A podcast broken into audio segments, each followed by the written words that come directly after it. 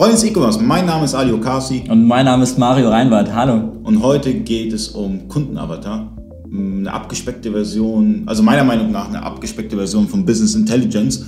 Ähm, du checkst ja, äh, wer sind denn deine Kunden? Mhm. Geschlecht, Alter, äh, Vorlieben, wie auch immer. Und da hast du ja Tools, die du irgendwie anwendest und ähm, scheint ganz interessant zu sein. Genau, also ich sage immer keine Marketingkampagne ohne Kundenavatar, weil das macht einfach keinen Sinn, weil du musst halt vorher genau wissen, wer ist deine, deine Zielgruppe, was sind das für Menschen, weil im Endeffekt machst du ja Marketing für Menschen und nicht für irgendwelche KPIs und das vergessen halt viele, ja. Ähm, dass du da wirklich auf der anderen Seite einen Mensch hast, der auf deinen Online-Shop draufkommt und du musst halt genau wissen, wer das ist, um diese Person einfach richtig zu catchen, richtig anzusprechen. Ja klar, und ähm, umso mehr Informationen, umso besser. Aber es gibt ja auch bei Facebook die, die Möglichkeit, über Lookalike-Kampagnen was zu starten. Ähm, da kannst du ja auch E-Mail-Listen hochladen und dann bekommst du halt, äh, kannst du halt deine Werbung ausspielen an Menschen, die ähnliche Interessen haben. Genau, richtig. Also das ist eine sehr coole Möglichkeit. Ähm, vor allem, du hast ja auf Facebook auch ähm, das Tool, dass du da Listen hochlädst und dann auch genau siehst, was haben die dann für Interessen. Ich würde vielleicht nochmal einen Schritt vorher einsteigen, weil für die Leute, die jetzt noch keinen okay. Kundenavatar haben, ähm, wie, wie gehe ich denn da vor? Was ist da der erste Schritt? Nehmen wir mal an, ich weiß jetzt noch gar nicht, wer überhaupt mein Kundenavatar ist. Ähm, dann gehe ich eben den Weg, dass ich dann erstmal Thesen aufstelle. Das heißt, ich überlege mir, wer könnte der Kunde sein und dann einfach anfange zu überlegen und mir einfach Sachen aufschreibe. Beispielsweise Mann, 40 Jahre alt, zwei Kinder, hat das und das und das und das. Und dann fange ich an, diese Thesen einfach auf den Prüfstand zu stellen, um zu schauen, ist es korrekt, was ich mir da überlegt habe, oder passt es halt doch nicht? Oder wie kann ich es besser machen? Und ein Kundenavatar ist für mich auch etwas, was quasi laufend optimiert wird, weil umso länger ich das Business mache, umso mehr Informationen bekomme ich über die Kunden und umso schärfer wird mein Kundenavatar und das ist halt etwas, was ich permanent optimieren sollte. Mhm, ganz klar. Und ähm, wir haben ja im vorigen Video darüber gesprochen, ähm, dass es äh, unterschiedlich von Branche zu Branche ist, mhm. wer bei mir kauft und dass man den Shop den Online-Shop äh, usability-technisch so aufbaut, dass er zur Zielgruppe passt. Also es ist ein Trugschluss, dass man sagt, oh, ein schönes Design und jetzt verkaufe ich mit meinem Online-Shop. Nein, man muss natürlich auch ähm, die ganze Usability berücksichtigen. Gerade die, man muss zielgruppenorientiert arbeiten bei einem Online-Shop. Und ähm, ich kenne beispielsweise eBay-Shops, ja, die haben kein eBay-Template und die rennen. Mhm. Und dann haben sie ein eBay-Template, ein, ein super professionelles und dann verkaufen sie auf einmal weniger. Mhm, ja, ja. Dann gibt es wieder eine Branche, die hatten kein eBay-Template, haben jetzt ein eBay-Template und verkaufen besser. Was ich damit sagen will, ist, der E-Commerce, man kann nicht sagen, okay, äh, das passt jetzt auf alle, sondern man muss seine Zielgruppe kennen und man muss irgendwie versuchen, seine Zielgruppe kennenzulernen. Das machen sehr, sehr wenige, weil es halt immer so eine Hürde darstellt. Wie finde ich jetzt heraus, wer bei mir letztendlich, wer mein Kunde ist, ja, und wer seine Kunden nicht kennt, ja, oder nicht weiß, was die Vorlieben seines Kunden sind, ähm, wird es im E-Commerce schwierig haben auf langer Sicht. Mhm, genau, und es gibt ja auch einfache Möglichkeiten. Also wenn ich jetzt von Kundenavatar spreche, denken ja viele direkt an irgendwelche Markt-Research-Geschichten und so weiter. Ähm, man kann sich das ja auch einfach machen. Beispielsweise, also die ersten Produkte, die ich vermarktet hatte, ähm, ich habe einfach dann die Probleme oder Produktnamen eingegeben und habe auf gutefrage.net gesucht, einfach um ähm, dann Fragen von den Leuten äh, zu finden, die mein Produkt kaufen. Und das Geile ist einfach bei gutefrage.net, ich bekomme eins zu eins ähm, die Wordings von meiner Zielgruppe mit. Ich weiß ganz genau, welche Wörter die nutzen und kann diese Wörter wiederum beim Marketing nutzen. Ähm, das ist halt super geil, äh, weil ich die genau in den Worten anspreche, wie die eben denken. Und das sind so kleine Sachen, ähm, da unterscheidet sich dann eben die Spreu vom Weizen, wenn ich dann eine Facebook-Marketing-Kampagne mache. Weil wenn ich jetzt ein Produkt habe, was dann jeder andere auch bewirbt, dann kann ich mit solchen Sachen eben dann die Vorteile quasi einsammeln und dann eben auf die Überholspur gehen, indem ich dann zum Beispiel die, die gleichen Wörter nutze wie gesagt, gutefrage.net ist ein cooles Beispiel, ähm, was auch geil ist auf Amazon. Einfach mal Bewertungen von Konkurrenzprodukten lesen. Ähm, da bekommt man zum Beispiel auch viel mit, wie die Zielgruppe tickt, ähm, was denen an den Produkten gefällt, was denen wichtig ist, was denen nicht gefällt. Und dann kann ich natürlich auch daraus Rückschlüsse ziehen für mein eigenes ähm, Business und das, was andere Konkurrenten schlecht machen, wiederum besser machen oder das eben dann in äh, Nutzenkommunikationen äh, verwandeln, die ich dann eben in meinen Marketingkampagnen nutze.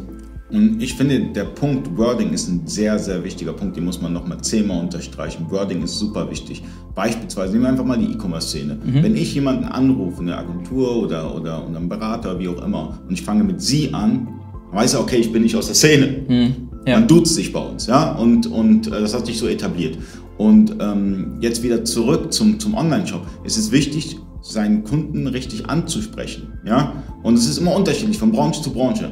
Und ähm, Wording ist ein ganz, ganz wichtiges Thema und es wird zu selten über das Wording gesprochen. Deswegen finde ich, wir sollten da ein bisschen intensiver äh, eingehen. Ähm, ich meine, du hast ja schon Beispiele gesetzt mit, mit, mit äh, gutefrage.net oder mit Amazon Kundenrezensionen. Aber wie findest du wirklich heraus, wie deine, wie, wie, deine, wie deine Kunden ticken. Hm. Ich meine, gut, wenn es mir wirklich wichtig ist, also wenn ich jetzt wirklich ähm, eigene Produkte vermarkte oder wirklich ein größeres Projekt habe, dann nehme ich mir auch wirklich die Zeit und rufe Kunden einfach auch an. Also teilweise habe ich ja dann Telefonnummer hinterlegt oder ich schicke dann eine kurze E-Mail raus ähm, und frage nach der Telefonnummer, einfach um mit den Leuten zu sprechen ähm, weil das ist einfach das Beste, was du machen kannst, wirklich äh, da reinzugehen, mit den Leuten am Telefon zu sprechen.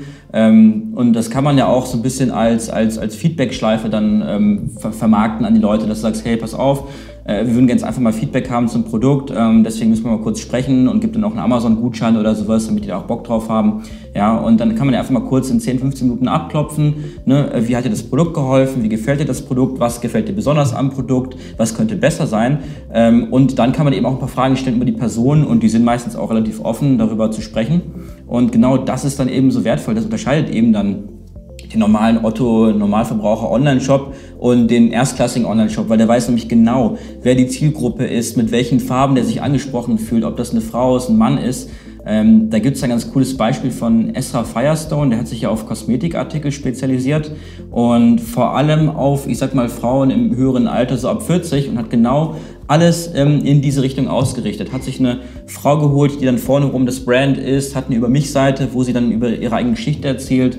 Ähm, alles in deren Farben, alles mit älteren Frauen im ganzen Online-Shop. Und es hat so viel besser konvertiert als vorher, wo es eben kunterbunt gemixt war. Und das sind eben so kleine Sachen, ähm, die sieht man im Äußeren, ich sag mal nicht sofort, aber das ist eben dann diese, diese extra Mal, die du gehen musst als Online-Shop-Betreiber. Was auch ganz wichtig ist, es gibt auch äh, Kundengruppen, ähm, die wollen anonym bleiben. Das heißt, ähm, ich habe meinen Online-Shop betreut. Ähm, die Kunden waren alles so, wie soll ich sagen, Verschwörungstheoretiker. Mhm, ja, das war, ja. äh, ging es ein bisschen so in Richtung Weed und alles, ähm, so, so Zubehör dafür.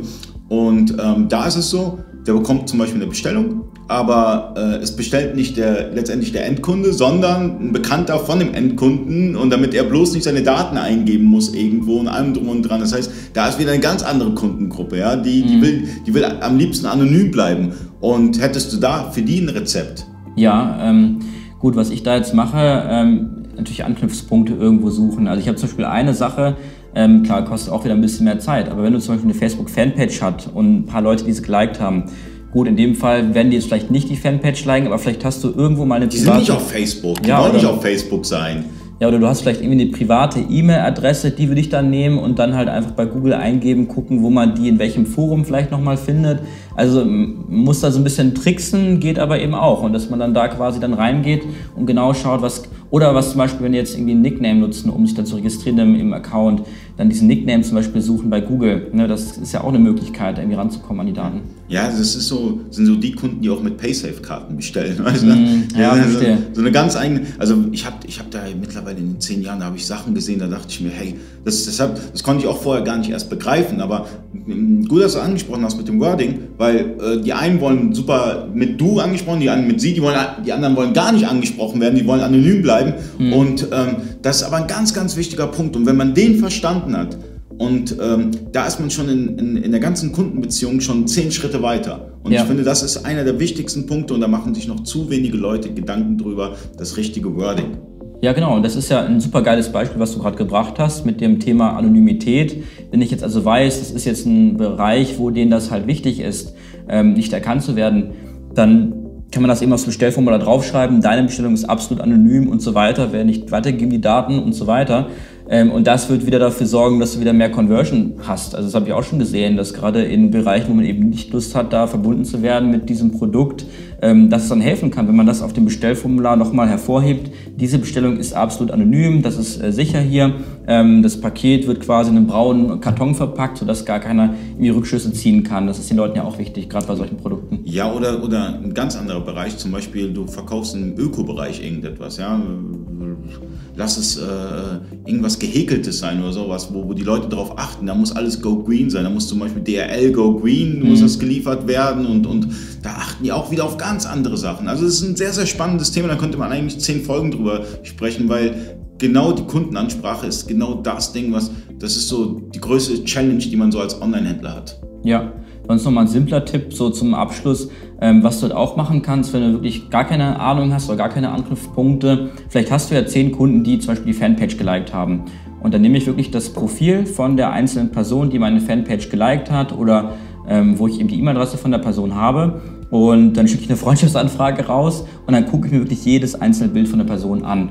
Und dann sehe ich ja zum Beispiel, dass der irgendwie im Hintergrund vielleicht einen Porsche fährt. Dann sehe ich, dass er da zwei Kinder hat. Dann sehe ich, dass er sich irgendwie für die Simpsons begeistert zum Beispiel.